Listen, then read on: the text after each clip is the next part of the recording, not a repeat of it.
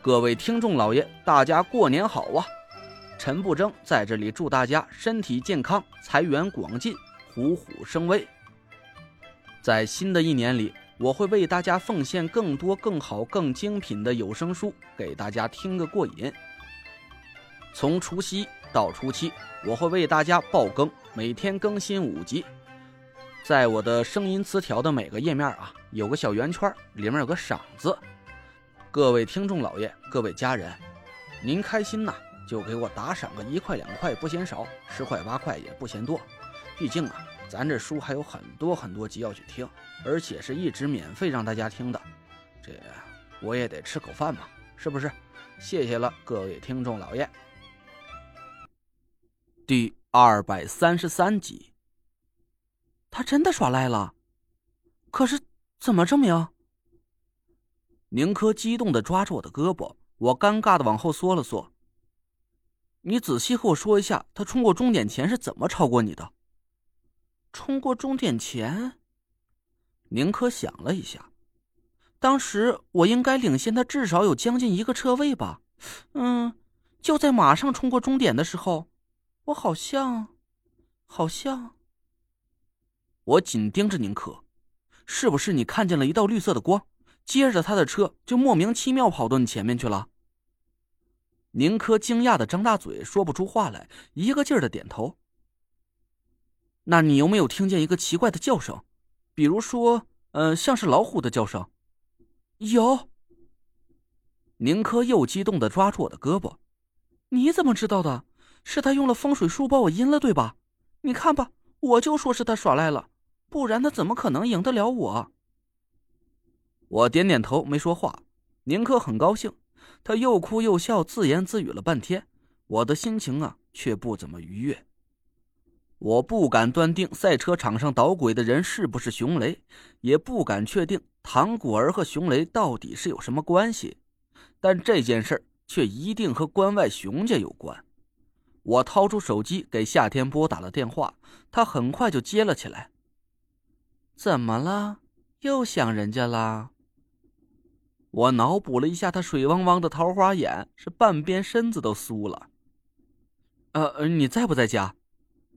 哟，现在都这么直接了吗？人家现在正在家等你呢，你来吗？夏天的媚术是越来越厉害了，光是打个电话呀，我都差点把持不住。我赶紧使劲掐了一把自己的大腿根儿。呃，别闹。你赶紧看看熊雷的魂魄还在不在通狮子里？我遇到个怪事儿，我怀疑是熊雷干的。电话那头传来一阵窸窸窣窣声，我知道夏天已经在查看铜狮子的情况了，可他还在一个劲儿的说着那种话来撩我，我是欲哭无泪，也不敢挂电话，只能狠狠掐着自己的大腿，保持心情平静。过了没多一会儿。夏天告诉我，熊雷的魂魄还好好的封印在铜狮子里，连他布下的封印机关都没变过样。我咂着嘴想了半天，觉得这件事儿真是不可思议。难道除了熊雷之外，关外熊家还有别的高手到了中州？你要不信，就自己过来看看嘛。人家都好久没见你了，怪想你的。夏天的嗓音和勾魂的毒药一样。我心想：“你放屁呀！我天天都去小院和你学种花，什么叫好久没见着了？”啊，不用了，不用了，挂了。我赶紧挂了电话。等我放下心神，我才发现，刚才我一直在很紧张的抵抗着夏天的媚术，现在是满头都是大汗。我平静了一下，吐了口气：“走去海淀。”好。宁珂一脚油门朝海淀开去。我路上给唐风打了个电话，问他在不在家里。哟，是陈大师呀！我这会儿……哎，您要过来是吧？我把戏都推了，没戏没戏。您踏实的过来就成，我立马就回家，十分钟。还没等我客气两句，唐风就挂了电话。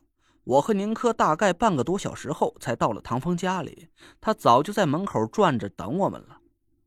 陈大西呀，哎呦，今天是什么风把您吹过来了？赶紧请进，我备好茶等您呢。哎，这位是……我笑了笑，我朋友宁珂，冒昧来打扰您了，唐总。哎呦，您就是宁珂呀，极速赛车公司的王牌美女车手。唐风的嘴巴张得老大，我和宁珂都有点意外。啊，唐总是吧？您好，您听说过我？宁珂朝唐风伸出手，唐风很有礼貌的捏了捏他的指尖儿。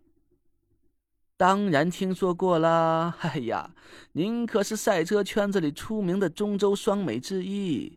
我的公司啊，除了在做在线教育之外，还涉及一点网络直播的项目，所以对您这种当红流量明星，多少有点耳闻。哎呀，我今天可算是见着真神了！您要不嫌弃的话，可以赏脸到我公司里开个直播间，那我以后啊，可能就躺在家里数钱了。唐风一顿马屁把宁珂拍上了天，我懵了半天。什么双美？那意思是有两个美女车手了？还有一个是谁？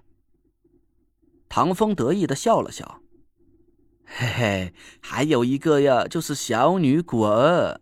不过果儿的名气呀，可没有宁小姐这么大。她就是混个……什么？您？你是唐果儿的爸爸？宁珂一下就变了脸色，他转头生气的瞪着我，我尴尬的笑了笑。刚才我没敢说出是来唐果儿爸爸家，不然怕宁珂会跟我翻脸。果然，他还是生气了。我给宁珂丢了个眼色：“你和果儿的事儿就是有点误会，我带你过来给唐总道个歉，这事儿就过去了。你可不许使小性子。”宁珂不知道我葫芦里卖的什么药。只能气哼哼的低着头不说话，唐风一下就紧张了起来。误会？什么误会？怎么了，陈大西？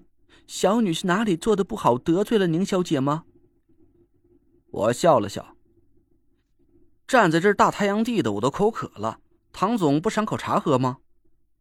哎呦喂，您瞧我这脑筋！唐风夸张的拍了一下脑门，赶紧打开门，请我们进去。快快，里边请，周阿姨啊，快把我书房架子上那瓶好茶拿来。唐风快步走进院子，我和宁珂跟在他身后。我悄悄捏了一下宁珂的手。我就是来查唐果儿耍赖的证据的，你配合点哦，我知道了。我故意放慢了脚步，凝神朝四周看了一下。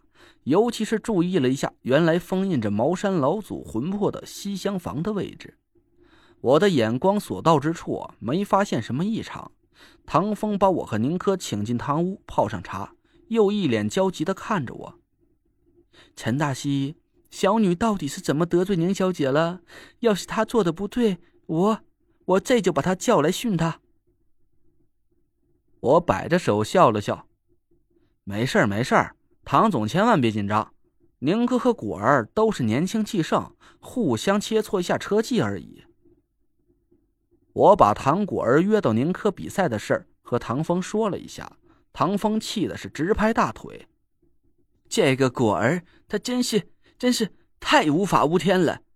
我和他说过很多次，同行之间要和谐相处，千万不能争强好胜。可他……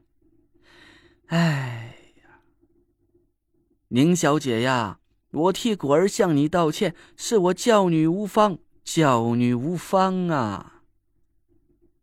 唐风的态度很恳诚，这时候宁珂的一肚子火气啊，早就消了。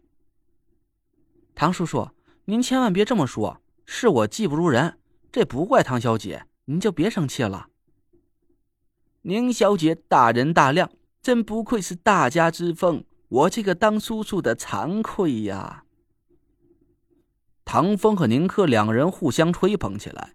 我嘬了口茶，假装无意的四下看了几眼。屋子里檀香缭绕，一切都显得宁静祥和，没有一丝阴气的存在。而且我刚才也没发现院子里有什么不对劲。难道说和关外熊家有关的人不是唐风，而是另有其人？我眼珠子一转，唐总啊，我今天来除了带宁珂过来向你表达一下歉意，其实啊，还有件事儿。陈大师，您吩咐。唐风毕恭毕敬的看着我，我笑了笑。